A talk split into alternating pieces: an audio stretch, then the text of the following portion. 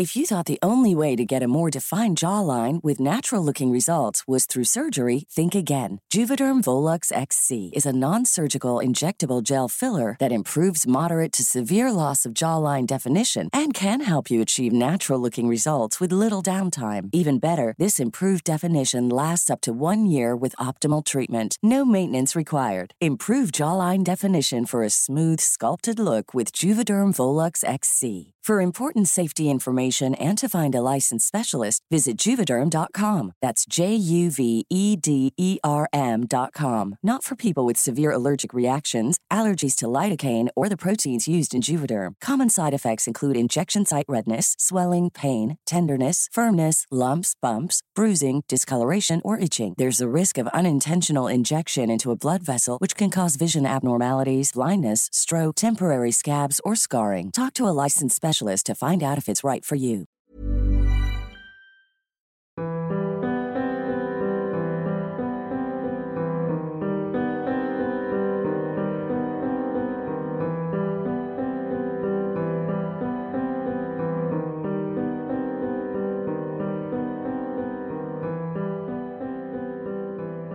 Richard Gallagher es un psiquiatra y exorcista autodeclarado, quien en su libro Demonic Foes nos cuenta historias de los casos de posesión más impresionantes en su carrera. Uno de ellos, según él, fue una de las posesiones más fuertes e innegables en tiempos recientes.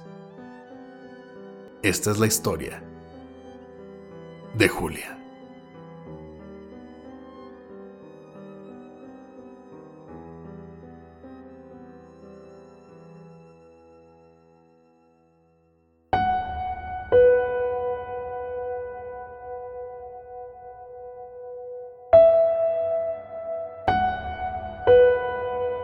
Estás escuchando Señales Podcast.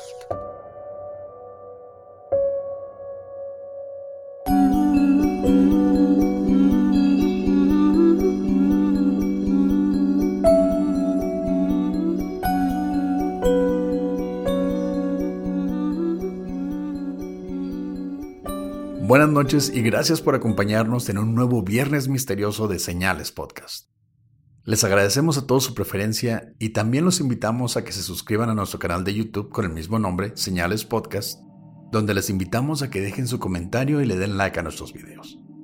Hemos visto que tenemos a bastante gente que nos escucha en Spotify, que nos escucha en iTunes, en Amazon y en diferentes plataformas, y les agradeceríamos bastante si nos dan la suscripción en YouTube porque tenemos esa meta de llegar por fin a los 100.000 suscriptores, vamos casi a la mitad. Y creo que si cada uno de los que nos escuchan en Spotify diera su like, bueno, diera su suscripción, llegaríamos a los 100 mil. Sí, fácilmente. Así que, aunque no escuchen en YouTube y no piensen escucharnos en YouTube, nada más en, como dijo Oscar, iTunes, Spotify, lo que sea, suscríbanse de todos modos, nos ayuda para visibilidad, para llegar a los 100 mil, para todo. También recuerden, este 15 de noviembre se termina la dinámica que tengo de donación de órganos métanse a señalespodcast.com diagonal órganos. Si se quieren ganar una playera o algo más, a todo el mundo estoy haciendo esta promoción. Lo único que tienen que hacer es registrarse como donadores de órganos en su país. Y en esa página tengo algunos links de los países donde más nos escuchan. Así que sigan las instrucciones y es muy fácil entrar. Y ya este 15 vamos a hacer un live en el que vamos a anunciar los ganadores. Señalespodcast.com diagonal órganos. También recuerden que, bueno, en México ahorita está lo del buen fin y Chunchos MX sacó una promoción muy chingona. Están las playeras, sudaderas y toda nuestra mercancía al 3x2. Entonces, si tienen amigos señalados con los que escuchan los episodios o platican de ellos que viven en la misma ciudad, pueden hacer el pedido juntos, pedir sus playeras, sus sudaderas ahora que está entrando el tiempo de frío y también nos ayuda bastante para hacernos ver por todos lados. Y esta promoción está activa en algunas otras campañas también de otros podcasts, de los mejores podcasts en México. Me parece que pueden combinar la mercancía, no estoy seguro, pero métanse y seguro se va a una sorpresa. No olviden también que con ese tiempo de frío pueden traer su café en su termo de Master Laser con su logo de señales podcast y la frase que ustedes quieran. Puede ser su nombre, puede ser la cita de su asesino favorito, como Pepe, que le gustan los asesinos. Bandera roja o algo así. Guarrenazo. Ándale, guarrenazo. Entonces vayan a masterlaser.com.mx y adquieran el suyo. Spring is my favorite time to start a new workout routine. With the weather warming up, it feels easier to get into the rhythm of things. Whether you have 20 minutes or an hour for a Pilates class or outdoor guided walk, Peloton has everything you need to help you get going. Get a head start on summer with Peloton at onepeloton.com. Ahora vamos con un tema que me gusta mucho, pero siempre estos temas se me hacen tan hermosos que tengo miedo de que se eche a perder. Se, se escucha tan, tan real todo. Ok. Creo que no estamos en la misma sintonía, pero vamos a ver. Y ahora vamos con el episodio de Julia. Richard Gallagher estudió para médico en la Universidad de Princeton, donde además de sus clases de especialización, también llevó la materia de estudios religiosos del tronco de literatura, aunque no por casualidad, ya que Richard creció en un hogar ultracatólico. Pero mientras vivía en Francia por un año, luego de terminar su carrera, su hermano John le platicó algo muy extraño. Según él, John conoció a una anciana quien decía ser una bruja buena, aunque no sabemos cómo. Pero lo importante es que, durante su plática con ella, John mencionó que desde su juventud había sufrido de verrugas en su mano, a lo que la bruja le dijo que ella podía ayudarle. John, obviamente escéptico, dejó el tema de lado y simplemente siguió con su vida. Pero la idea no lo dejaba en paz, tanto que luego de platicarle la historia a Richard, decidió contactar a la bruja. Así que la anciana le dio instrucciones muy específicas. Una noche, a la medianoche obvio. Me sorprende que no hayan sido las 3 de la mañana. sí, pero esto es una bruja, no es una adoradora de Satanás o algo así porque tiene que haber cierto cliché. Así porque son diferentes. A la medianoche, John realizó un ritual sobre un puente a las afueras del pueblo. Ritual que incluía leer un pequeño encantamiento y arrojar tres frijoles sobre su hombro hacia el río debajo de él. Esto, dijo la bruja, tenía que hacerlo con fe en que funcionaría. A la siguiente mañana, John despertó e inmediatamente revisó su mano, y para sorpresa de él, las verrugas seguían en su mano. Obviamente. Sí, no sé por qué. Tuviste fe. Sí, tuve fe. Tuviste más fe que John. Así que John visitó a la anciana para decirle que su ritual no había funcionado, pero la señora le dijo que no había funcionado porque no lo había hecho realmente convencido de que funcionaría y que tenía que hacerlo de nuevo. Así que al siguiente día, dice Richard, luego de una larga noche y otro ritual, su hermano lo visitó con una buena noticia. Sus verrugas habían desaparecido. Este fue el primer encuentro entre Richard y el mundo de lo sobrenatural, si le queremos decir así, aunque aún no estaba del todo convencido. Yo creo que aquí ninguno de los dos está convencido de eso. No tienes que aventar frijoles, o sea, que tienes que aventar maíz en tu hombro para que se te quiten las verrugas, Pepe. Es obvio. Yo creo que John estaba convencido porque si no lo estuviese, no se le habrían ido las verrugas, supuestamente. Pero, ¿por qué platicamos de esto? Porque Richard Gallagher es la persona que escribió el libro en el que viene el caso de posesión de Julia. No presentamos un tema y estamos platicándoles otro. Pero esto es como comienza Richard a investigar este tipo de temas de lo sobrenatural, de la magia y de todo esto. Simplemente con su hermano deshaciéndose unas verrugas con un encantamiento. Pero también fíjense mucho en que este es un señor muy católico. Supuestamente él se pinta como muy escéptico, pero yo tengo mis dudas. Pero pronto pasó algo que cambiaría la vida de Richard.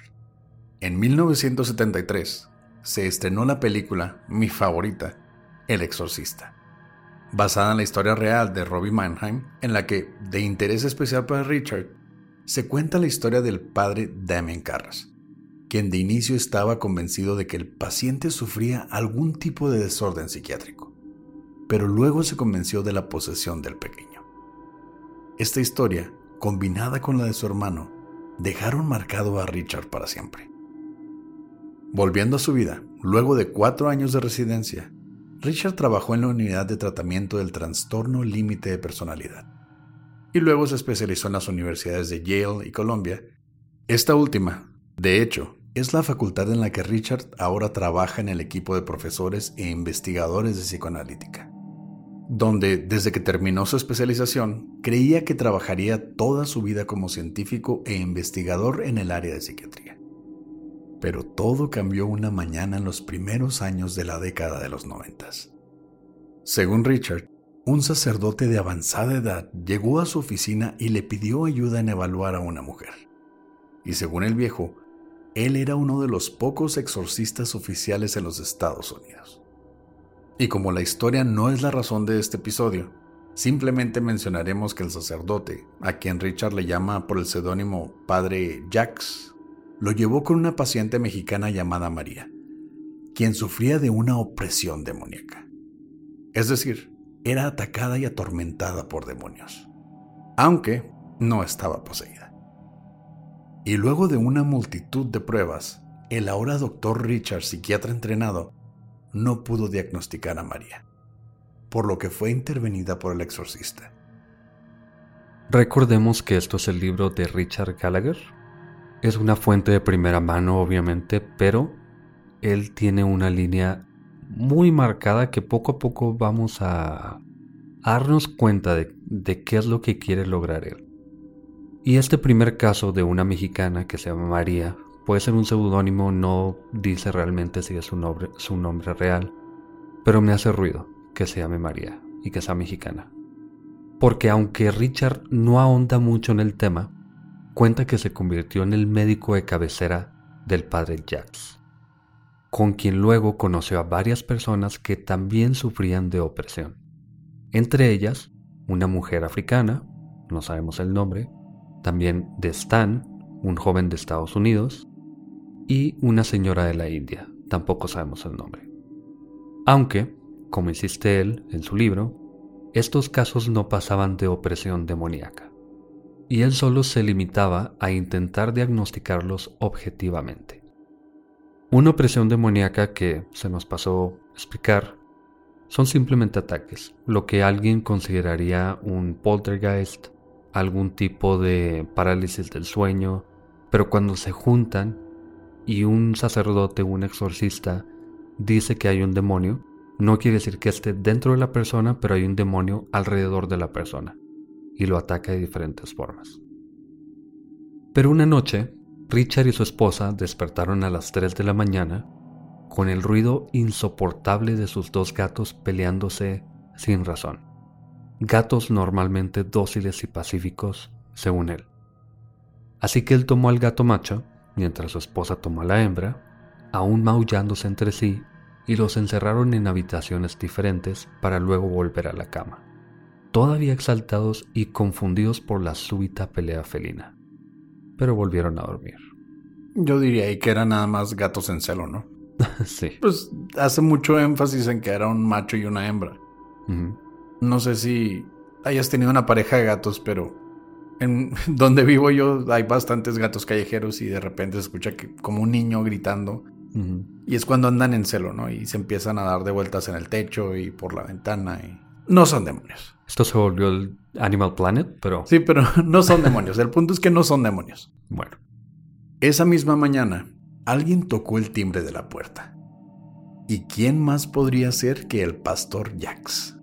Acompañado de una mujer en sus treintas, quien vestía de pantalón y blusa negras, de complexión delgada, corte pequeño teñido de negro opaco, que acompañaba su llamativo delineado del mismo color. El padre simplemente dijo, esta es Julia. Me enamoré de la descripción. Sí, güey, es, es, el, es el estereotipo de las, de las que nos gustaban. Bueno, hasta, hasta el momento todavía es uno de tus... Es que por el nombre Julia, eh, parece que es una mujer latina, al menos. Me la imagino de tez un poco oscura, morena. y obviamente me enamoré. Con eso, sí. Bueno, yo, yo más me, me fui por pantalón, blusa negra. Sí, sí. Cabello pintado. y espérate a su actitud. Ahorita vemos. Julia se presentó diciendo, ¿qué tal le parecieron esos gatos anoche?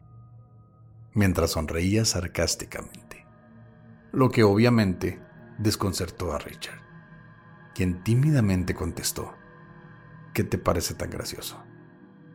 Pero su pregunta no obtuvo respuesta, más allá de la misma sonrisa traviesa, como si fuese dueña de su casa.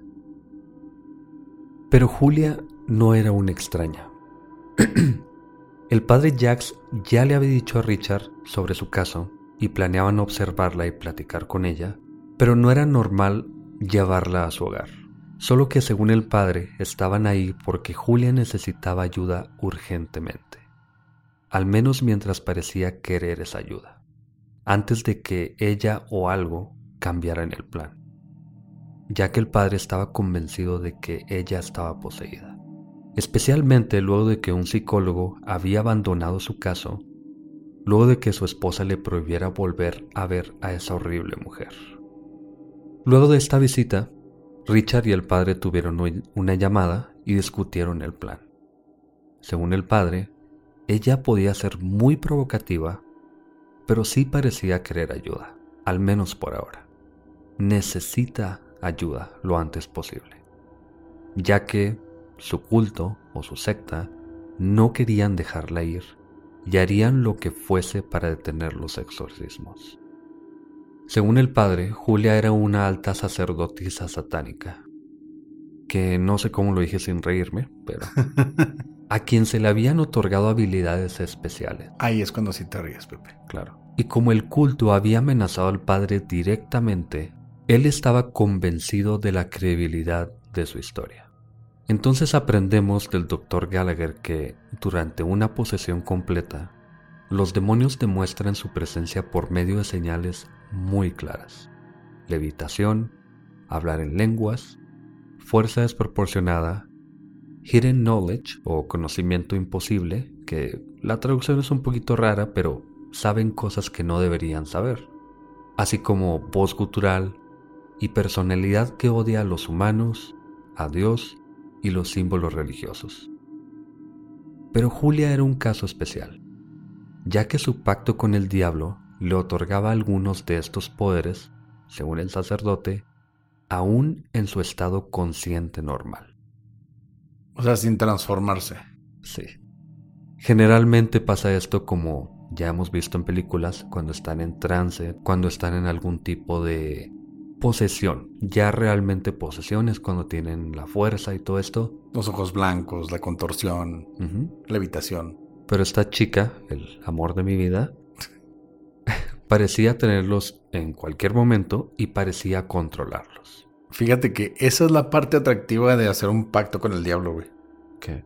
Poder tener los poderes sin estar ahí cagándola en tu casa. sí, pero yo creo que no es tan fácil si es que es real. Pero parece que es especial. Pues sí, es una alta sacerdotisa satánica.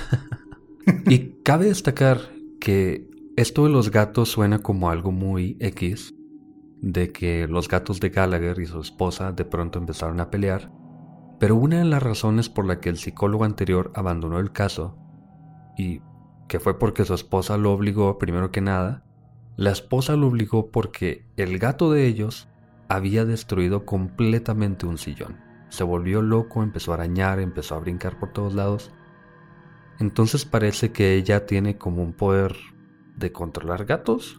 No, sé, algo tiene. No, es que ahí yo creo que va más ligado a ese, a ese pensar que se tiene en casi toda la gente que cree en lo, sobrenatural de, de, que los gatos pueden ver otras cosas mm. y sentir a los demonios, la muerte, fantasmas, etc. Y es que siempre dicen que el gato está viendo la puerta y no hay nadie en la puerta, significa que está viendo un fantasma o un espíritu. Sí. Eso es lo que piensa la gente. es, un, es un pensar muy común. Ok. En fin. Al siguiente día, ya con más tiempo y preparado mentalmente, el doctor Gallagher recibió a Julia en su oficina, quien actuaba de forma, en sus palabras, demasiado normal. Regaba las plantas de su ventana y hacía plática casual. Le explicaba que su interés por el satanismo era resultado de su deseo por estar en armonía con la naturaleza, tanto del mundo como del ser humano, en disfrutar los placeres de la vida en lugar de la abstinencia, el día a día en lugar de sueños espirituales sin sentido, venganza en lugar de poner la otra mejilla. Y claro, el doctor Gallagher, religioso él mismo, veía su filosofía de vida como algo peligroso. Y hasta Julia misma hasta cierto punto. Ahí, ahí la verdad tengo un conflicto muy grande porque lo que dice Julia disfrutar es el satanismo, algo muy labellista, como la Biblia satánica que dice que, pues todo esto, ¿no? La naturaleza, vive a gusto, haz lo que quieras. Pero también lo están pegando mucho con el con ser satánico dentro del cristianismo. Ahí estoy viendo ahí un choque bastante grande de ideologías. Eso es algo de lo que por alguna razón no habíamos hablado, pero en español al menos hay una diferencia entre satánico y satanista, que en inglés hasta donde yo sé no hay. allá lo diferencian por las iglesias, como tú dijiste de la iglesia de Anton Sandor Lavey. O lo que sería la iglesia satánica, que realmente no tiene como una figura, simplemente es al diablo y ya que es. No es tan organizado, porque la iglesia satanista o de la BEI sería básicamente una organización activista y, cosas que tienen más que ver con filosofía de vida que otra cosa. Y el satánico, que parece que es lo que hace Julia, sí son personas que supuestamente adoran al diablo. Pero ella lo mezcla como tú dices. Sí, eh, es que, como, bueno, en, en mi experiencia en foros de Reddit y cosas así. ok. Es que ahí te topas con los dos. Perdimos toda credibilidad en esto. Yo creo que perdimos credibilidad desde el principio de decir que ella controlaba los gatos con la mente. Pero sí, en inglés sí se ve mucho de que satanic o satanist. Entonces, el, el satánico es ligado 100% al cristianismo. Nunca he visto satanist. Por eso decía que, que, no he visto esa distinción, pero bueno. Pues es que no tienes tu tarjetita del, del templo de Satán. donde se ponen cuernitos y todo, que es algo muy gracioso también que hace la ve diciendo que no tiene que ver con el cristianismo. En fin, ahí yo creo que se pierde la mayor cantidad de credibilidad posible cuando él dice, sí, estoy seguro como católico, ultracatólico y psicólogo decir que ella está poseída o tiene alguna presencia malvada. Y ella está hablando de, no, pues es que hay que juntar dinero para los pobres y regar plantitas y todo eso. Bueno, él lo deja muy claro en su libro que es malísimo, es un mal escritor de verdad, es muy malo. Es entretenido pero muy malo. Él simplemente trabaja para el padre Jax hasta este momento, luego vienen otras personas, como analista. Él simplemente está como psiquiatra intentando averiguar si las personas, en este momento Julia, tiene algún tipo de problema psicológico o psiquiátrico él jamás dice que está convencido de una posesión ni nada así, pero como es católico y como está en constante contacto con el Padre, él como que se va convenciendo. De hecho, Gallagher decía que ella sabía que estaba poseída, pues perdía el conocimiento por momentos, y al despertar, le decían de la voz que salía de ella. Y aunque no pensaba que fuese el diablo mismo, sí era, según ella, algún demonio que actuaba bajo su poder. Y para demostrarlo, Julia le platicó a Gallagher de un par de psicólogos con los que había platicado por teléfono por orden del sacerdote, quienes parecían más interesados en burlarse de ella que otra cosa. De uno de ellos dijo, estúpido sábelo todo, dándome opiniones sin siquiera haberme visto, él y sus estúpidas cortinas rojas. Pero Gallagher preguntó, ¿cómo es posible que sepas de sus cortinas si hablaban por teléfono? Y claro, Julia explicó de sus poderes de vista remota. Vista remota, que no habíamos hablado de eso tampoco, simplemente no sé por qué tomó como mucho auge recientemente. sobre todo en personas que andan en conspiraciones de los Illuminati y todo esto, es cuando una persona dice que puede ver el mundo a través de otra persona, o generalmente dicen que ellos sienten que hay alguien dentro de su cabeza y están viendo todo lo que ven. En este caso, Julia dice que ella puede ver el mundo a través de alguien más. Y parece que lo puede controlar. Pero Julia no quiso explicar. Al menos no por el momento, según ella. Luego, Gallagher llamó a ambos psicólogos con los que se había visto para corroborar sus sospechas. Y así fue. Según ambos, Julia no parecía necesitar ayuda psicológica o psiquiátrica de algún tipo, más allá de tener ciertos rasgos de desorden de personalidad, como su necesidad de intimidar a las personas. Pero sí se preguntaban por qué insistía tanto en obtener un exorcismo. Después de todo, fue ella quien hizo el trato con los demonios, consiguiendo poderes que a pocas personas se les otorgan. Pero algo estaba claro al menos para Gallagher. Julia parecía sincera respecto a su historia. Gatos, cortinas, sacerdotisa y todo lo que tú quieras. Clarividencia. Clarividencia. Parecía que era sincera. ¿Quién sabe? Ajá. Unos días después, el padre Jax invitó a Gallagher y Julia a, según él, buscar el lugar del exorcismo.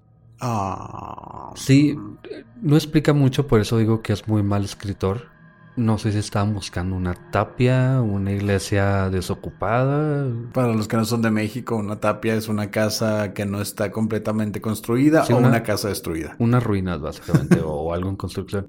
No, no explica, simplemente no explica. En fin, él manejaba, el padre Jax, Gallagher era el pasajero y Julia estaba en el asiento trasero. Y mientras el padre manejaba, muy mal por cierto, según Gallagher, de pronto una voz rasposa salió de los labios de Julia en la parte de atrás. Déjenla en paz, maldito sacerdote chango. Gallagher volteó, sorprendido, y vio a Julia en una especie de trance con el puño apuntando hacia ellos en forma amenazante. Ella es nuestra. Jamás la dejaremos ir. Te arrepentirás. Maldito sacerdote chango. Me da una risa lo de chango. No, y es que cuando está apuntando el puño, me recordó al chango que sale en Padre de Familia, el que está apuntando siempre con puro odio. Sí. Bueno, según la historia de Gallagher, de pronto Julia volvió en sí misma, de la nada, sin poder recordar lo que había pasado ni lo que había dicho. Muy típico de una posesión, supuestamente. Y ahora convencido por esta experiencia de primera mano, Gallagher volvió a tener una reunión con Julia y Jax. Pero ahora en la oficina del sacerdote. Nada tonto. Sí, ya no lo llevas a tu casa. ¿Viste lo que hizo en el carro? Y ya en la oficina, Gallagher le preguntó sobre la situación con su culto y cómo se sentía respecto a ello. Pero Julia, aunque buscaba librarse de su maldición, parecía hasta orgullosa de sus poderes. ¿Tú no lo estarías, Pepe? No. Controlar gatos y decirle chango a la gente, no, no. Explicaba que no era una simple sacerdotisa, que era su reina, reina de Satanás. Y no lo era de gratis, ni por estúpida. Las personas no se convierten en satánicos por nada, decía ella. Lo hacen porque obtienen mucho a cambio pero seguía sin querer demostrar esos poderes, más allá de haberle demostrado al doctor que tenía conocimientos imposibles de poseer. Le dijo, por ejemplo, que su mamá había muerto de cáncer, que sí era cierto, y sabía detalles similares sobre varias personas más, datos que no tendría forma de saber, según Gallagher. Pero por si aún no estaba convencido de que ella necesitaba el exorcismo que preparaban, una noche Hablaban por teléfono el sacerdote y él, planeando la fecha. Cuando de la nada, una voz jadeante invadió la línea. Dijimos que la dejen en paz, maldito sacerdote. Ella nos pertenece a nosotros, no a ti. Te arrepentirás. Gallagher, al escuchar la voz, estuvo a punto de colgar la llamada, pero apenas se pudo contener. Pero el sacerdote le explicó que esas voces por teléfono eran comunes, sobre todo en casos tan severos como este. Fíjate que es la primera vez que escucho de posesión por teléfono. sí. El futuro es ahora, viejo. Pero ahora, demonios por teléfono. Qué bueno que ya nadie usa el teléfono para hablar, güey.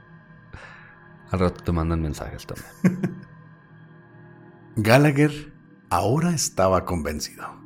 Su escepticismo médico y científico se había desvanecido luego del incidente con los gatos, de la voz proveniente de Julia y ahora, como él decía, con la invasión de los demonios en su vida y aparatos propios. Malísimo de verdad el libro, güey. Te lo juro. Ah, bueno. Estoy casi seguro que leíste un resumen. No, leí todo el libro. Qué cruel. Eh, te agradezco, Pepe, por haber tomado esa bala por nosotros porque estos pequeños pedacitos sí están bastante feos. Pero había un detalle. Aunque Julia buscaba su ayuda, era claro que dudaba en seguir con el exorcismo.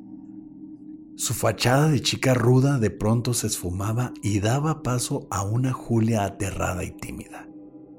Por lo que Gallagher, aunque no fuese su paciente y solo sirviera de consultante para el sacerdote, quiso averiguar más. Y es entonces que nos enteramos de la vida de Julia, cuando se vieron la siguiente vez. De niña, decía ella, creció en un hogar difícil, aunque no explicó mucho sobre su familia. Y aunque eran católicos y no iban a la iglesia con frecuencia, durante las pocas visitas a misa, uno de los sacerdotes comenzó a tomar interés por ella. Entonces, todo tuvo sentido para Gallagher. Julia, seguía platicándole, no sabía nada de sexualidad y hasta lo procesó como un simple morío pero con el tiempo se dio cuenta de que el sacerdote había abusado de ella, tanto de su confianza como físicamente. Y cuando le confesó su experiencia a una amiga, ella le recomendó involucrarse con el grupo satánico de la ciudad. O sea, entiendo. Sí, la cara que hicimos fue. Sí. Sí, la cara que hicimos fue. No, no tuvo precio. No, no hay comentarios. No hay comentarios. Pero más allá de buscar una familia sustituta, como pensaba Gallagher, un grupo que la cogiera y aceptara, lo peor fue que Julia se enamoró inmediatamente del líder de la secta, Daniel, el típico chico malo y peligroso. Para hacer esto más cliché todavía. Me recuerda mucho a la historia que contamos de Besago. exactamente. Me los imagino así, todos ridículos, en una tapia. Te estás mordiendo la lengua un poquito, Oscar. Güey, no tenemos 17 años. Ok. bueno, no tenemos los 17 años ya, pero... Güey, nunca estuvimos en una secta. okay. Y es ganancia. Pero eso era justo lo que Julia buscaba. Y no pasó mucho tiempo antes de que el grupo la comenzara a llamar. Y prepárate, Pepe. si esto no era cliché, la empezaron a llamar Reina Lilith. Obviamente por la leyenda bíblica de Lilith, y juntos adoraban a Asmodeus, el príncipe demonio de la lujuria. Lo damos por hecho un poquito, pero Lilith en la Biblia fue la primera mujer, no fue Eva. Pero ella se rebeló contra Dios y contra Adán y básicamente se convirtió en el símbolo vampírico de los Darks. Y demoníaco y... Sí, sí, de la lujuria, de, de todo esto. De hecho, supuestamente ella dio a luz a dos demonios que fueron los primeros demonios realmente.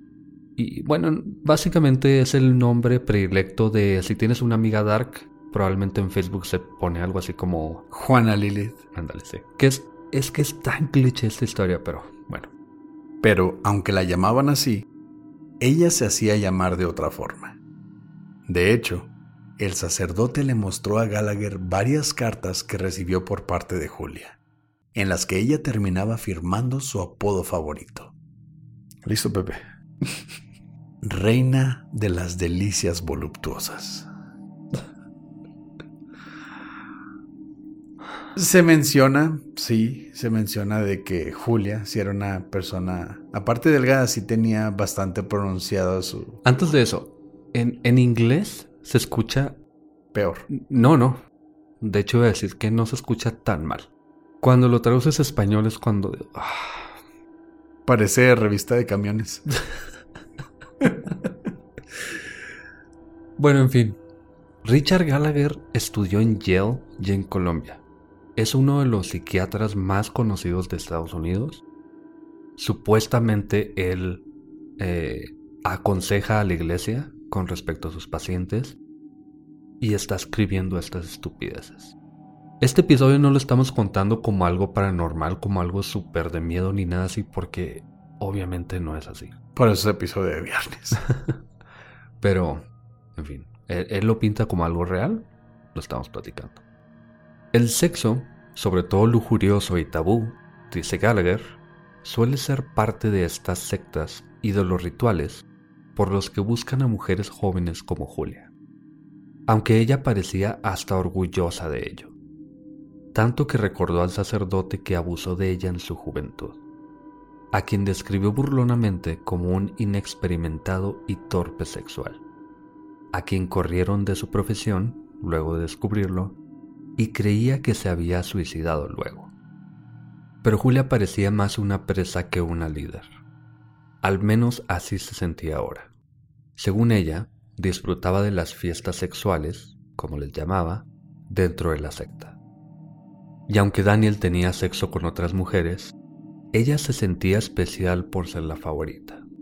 Pero la palabra favorita, descubrió Gallagher en esta conversación, se refería realmente a la reproductora.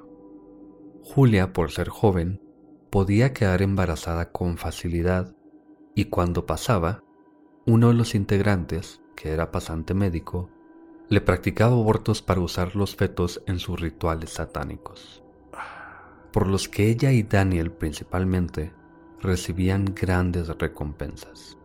Pero aunque fuese así por un tiempo, Julia comenzó a sentirse inútil y desplazada, pues con el paso del tiempo le era más y más difícil quedar embarazada, y pensaba que Daniel ahora la veía reemplazable. Y aunque Daniel estuvo de acuerdo en que Julia contactara al sacerdote Jax con la excusa de infiltrar la iglesia y causar problemas desde adentro, Daniel no parecía muy sorprendido y Julia pensaba que no era suficiente para recuperar su estado de favorita. Por lo que ahora buscaba salir de ese mundo, aunque no muy convencida. Pero Gallagher estaba más que intrigado ahora. Parece que Julia no sabe qué quiere, no sabe si quiere recuperar el favoritismo de Daniel o si quiere salir, pero parece que está explorando la posibilidad de ambos. Y Gallagher está totalmente envuelto. Bueno, ahora con el exorcismo programado, porque no sabía que tenías que ponerle cita y agendar un exorcismo. Yo pensé que era ya cuando se ponía brusco el pedo, ya llegaba así. Gallagher conoció al sacerdote principal, quien dirigiría el ritual de exorcismo. El padre A, como se desea llamar, nada más la letra A. Un hombre serio, pero directo, y exitoso en sus métodos, a quien la secta odiaba con particular interés. Decía Julia que ellos amarían poder deshacerse de él, a quien ya conocían por ser una figura importante en el mundo de las prácticas exorcistas. Y de pronto, mientras Julia le decía esto a Gallagher, ella dijo, Puedo verlo, puedo ver al padre A. Gallagher preguntó a qué se refería, pensando que simplemente lo tenía muy presente en su cabeza. Pero Julia insistió en que podía verlo con sus poderes de proyección. Según Julia, el padre A caminaba por la playa cerca de su hogar, vestido con pantalones caquis y un rompevientos o chaqueta de color azul. Gallagher llamó inmediatamente al padre A y le preguntó dónde estaba y qué traía puesto. Estas llamadas sexuales cada vez se ponen más raras. A lo que el padre respondió, usualmente estaría en la rectoría en estos momentos, pero decidí caminar esta noche. Camino por la playa y traigo pantalones color caquis y un rompevientos. Gallagher insistió en más detalles y le preguntó de qué color era su chamarra, a lo que el padre respondió, seguramente hablas con Julia. Ella es sorprendente, ¿cierto? Mientras hablaba con un tono exhausto, aparentemente bajo dolor de algún tipo, y no dijo más. Gallagher sabía que Julia era la responsable, y de alguna manera le causaba dolor al padre. Aquí es donde se hace más evidente la, la incapacidad de Gallagher por escribir algo realmente bueno. o sea, este, es, este episodio es para contar una historia bastante interesante, ¿sí? Somos un club de lectura, güey. Estoy criticando el libro. Realmente. Sí, estamos criticando al escritor, su obra y a los Darks de cuando teníamos 17 años, Pepe. sí. ¿Estamos negando la cruz de nuestra parroquia? Cruz de una manera irónica. Sí, sí. Eh, cruz, invertida, obviamente. Pero. Como San Pedro. Pero es que es malísimo. Según Gallagher, Julia y su secta, su culto, le cambia de nombre cada rato. Grupo de ayuda. Se quieren deshacer del padre A y no quieren nada más en el mundo que deshacerse de él. Pero al mismo tiempo ella es capaz de verlo saber dónde está exactamente y cómo está vestido, y no puede llamarle a alguien, mandarle un mensaje, no sé, mandar a alguien a... Matarlo. Mandar un gato a que los guíe hacia el, padre. O tan fácil, nada más decirle a... Porque tenían un, un practicante o un pasante de enfermería en la secta, de seguro tenían algún sicario o algo así, podía mandarlo a donde estuviera el padre. Pero no, esto parece que a Gallagher no le pasa por la cabeza. Ah, pero Julia podía hacer que le diera dolor al padre. sí, le causaba gastritis. Diarrea, güey. En medio de la playa. Sí, no, no tiene sentido, pero bueno. Unos días luego, Gallagher tuvo una reunión con el padre A luego de que intentaran exorcizar a Julia durante esa semana. Gallagher no estuvo presente en los exorcismos, eso hay que dejarlo muy claro, él solamente evaluaba a Julia. Pero Julia se negó de último momento al exorcismo al parecer aterrada más que nunca por alguna razón. Y como Julia se negó, tenía que regresar a su casa, pero no tenía forma de regresar a su hogar. Así que el padre Jax ofreció llevarla en su carro, donde sucedió algo impresionante. Mientras Jax manejaba, el padre A iba de pasajero y Julia en el asiento trasero. De pronto Julia entró en el trance regular que ya todos conocían, hablando en voz gutural, gritando obscenidades y amenazándolos. Pero entonces fue que aparecieron los espíritus. De pronto, varias figuras oscuras, sin forma sólida, aparecieron frente al automóvil, intentando distraerlos del camino, por lo que el padre comenzó a orillarse del camino momento en que las luces y el tablero se apagaron por sí solos, por lo que el auto cayó a una zanja en donde se detuvo. Por suerte, al poco tiempo Julia volvió en sí misma y lograron regresarla a casa, aunque jamás dio siquiera las gracias. Ya para este momento todo parecía salirse de control y debían actuar rápido.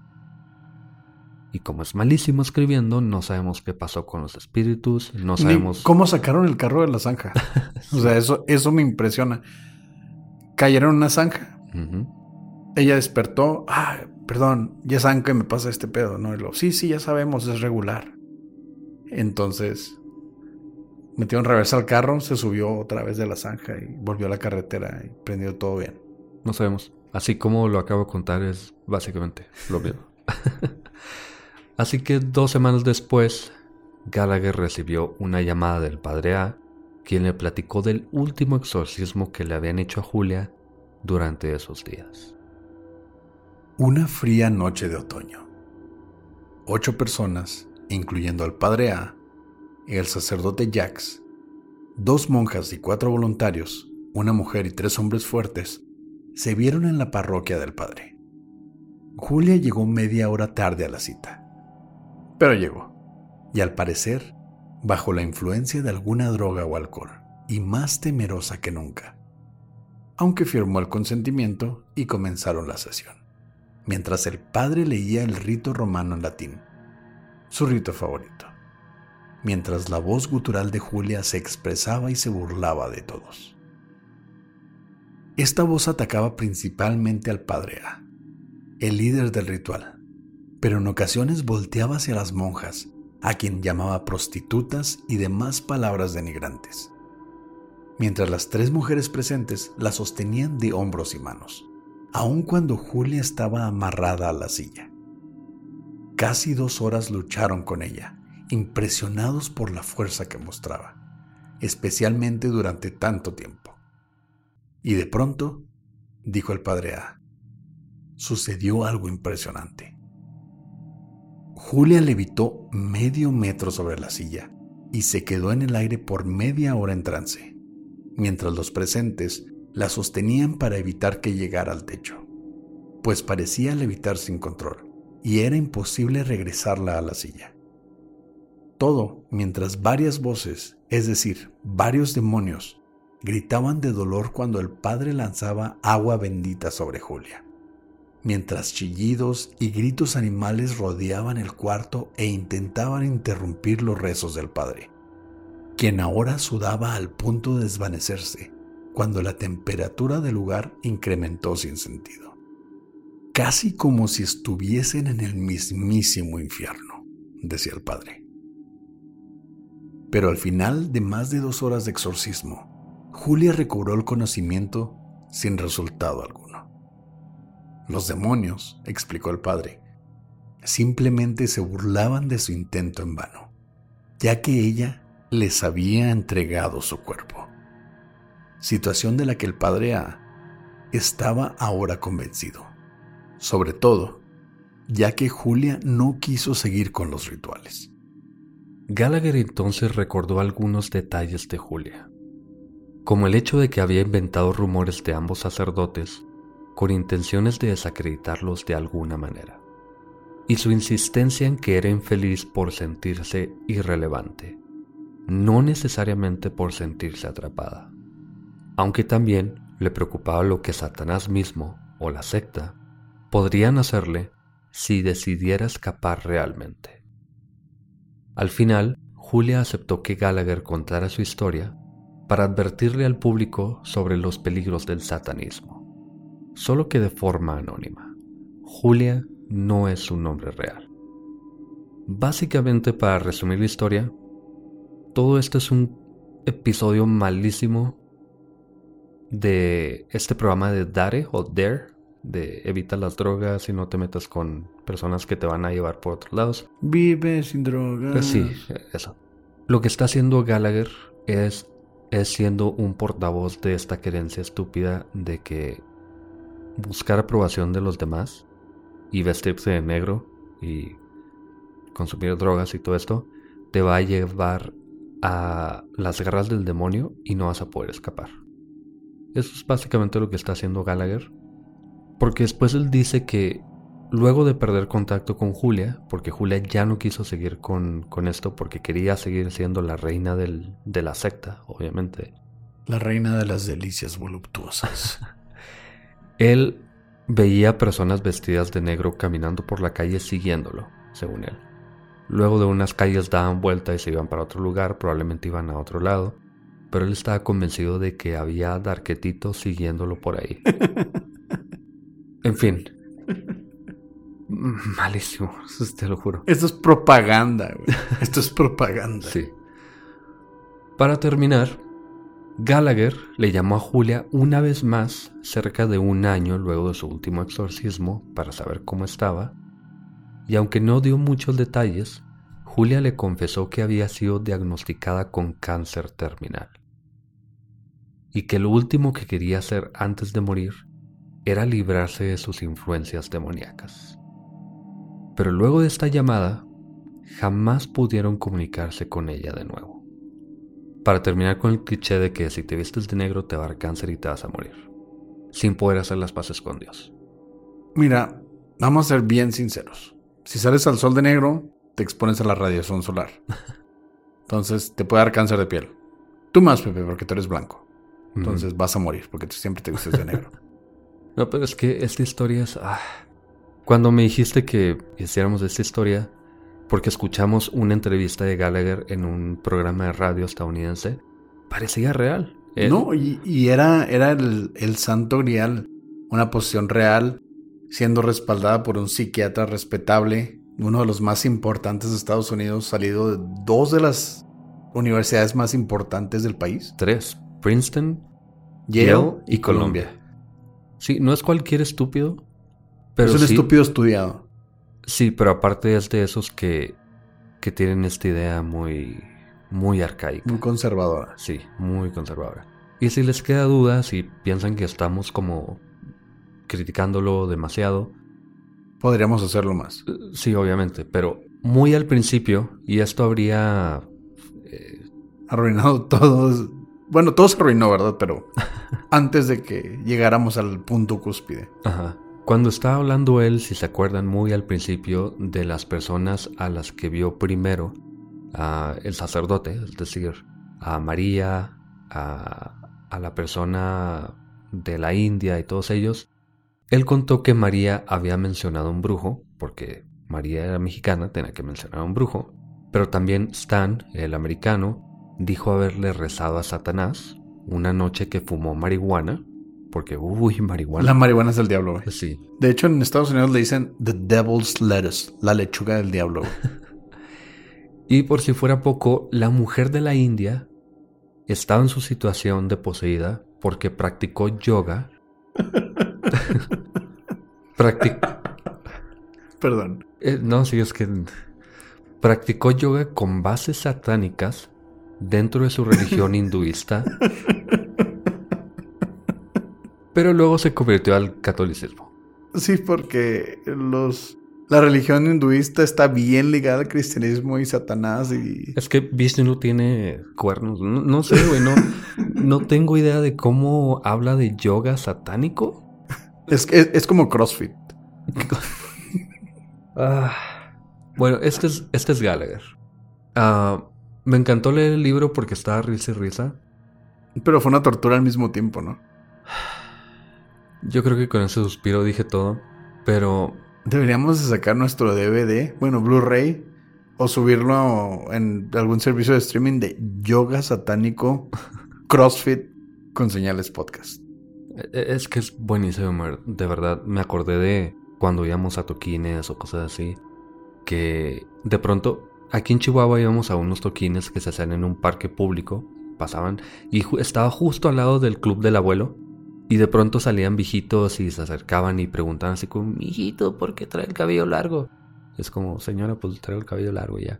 Pero hacían preguntas muy de este tipo, así como si las letras de, la, de las canciones eh, adoraban a Satanás y literal estábamos escuchando una banda cristiana de un amigo cristiano. No, y, y un plot twist bien interesante es que todo eso estaba organizado por un segmento que luego terminó siendo un un colectivo cristiano. Sí, la iglesia cristiana de la que estoy hablando. Sí. Que obviamente era black metal o death metal o algo, no se entendía nada de las letras y sí parecía demoníaca para un viejito. Pero era cristiano, estaban adorando a, Cristo realmente.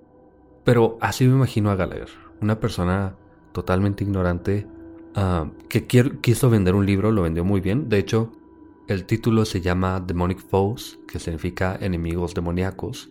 Y varias veces, mientras estaba hablando de la historia de Julia, platicaba de los demonios, las voces guturales y todo eso. En 30 páginas yo creo que leí como 7 veces Demonic Foes. Él metía su frase de Demonic Foes en cada momento porque... Se va a hacer catchphrase. Eh, sí, es su eslogan. Es, es, su marca, es lo que está intentando vender. Lo vendió muy bien. No compré el libro, gracias a Dios. Pero... lo gracias a Dios. Sí, lo bajé pirata. Y realmente no, no, no, sé qué decir. E, es un caso que es de más de ridículo y, no, hay forma de hacerlo más obvio. Y no podemos dejar la oportunidad de catalogar este episodio como un guarrenazo. Me insulta que utilices una palabra tan bonita para describir un caso así, pero sí. Es un fraude. Es un guarrenazo. Gracias por escuchar Señales Podcast. Buenas noches.